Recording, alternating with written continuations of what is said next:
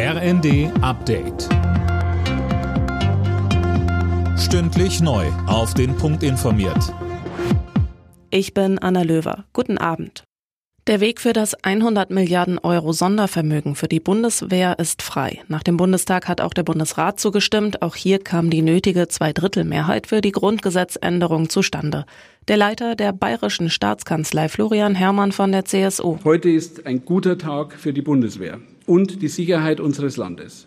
Wir machen einen großen Schritt hin zu einer schlagkräftigen Bundeswehr, auf die wir uns auch angesichts der veränderten Bedrohungslage verlassen können.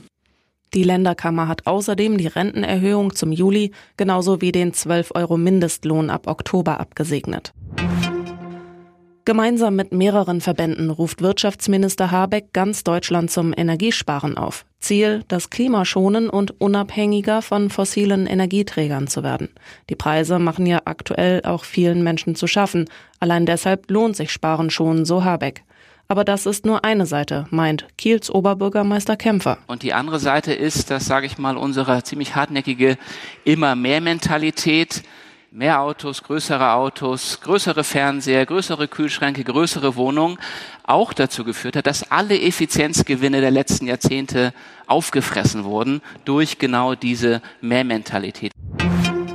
Im niedersächsischen Bienenbüttel hat die Polizei drei Tote gefunden. Offenbar ist ein Nachbarschaftsstreit eskaliert. Bei den Toten handelt es sich laut Polizei um einen 85 Jahre alten Mann und ein Nachbarsehepaar im Alter von 62 und 61 Jahren. Anwohner hatten mittags Schüsse und Schreie gehört und die Polizei alarmiert. Die Beamten fanden die Leichen dann kurze Zeit später.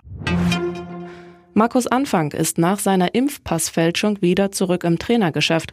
Er wird neuer Coach von Fußball-Drittligist Dynamo Dresden. Seine Sperre wegen des Impfpassskandals gilt ab sofort nur noch auf Bewährung. Alle Nachrichten auf rnd.de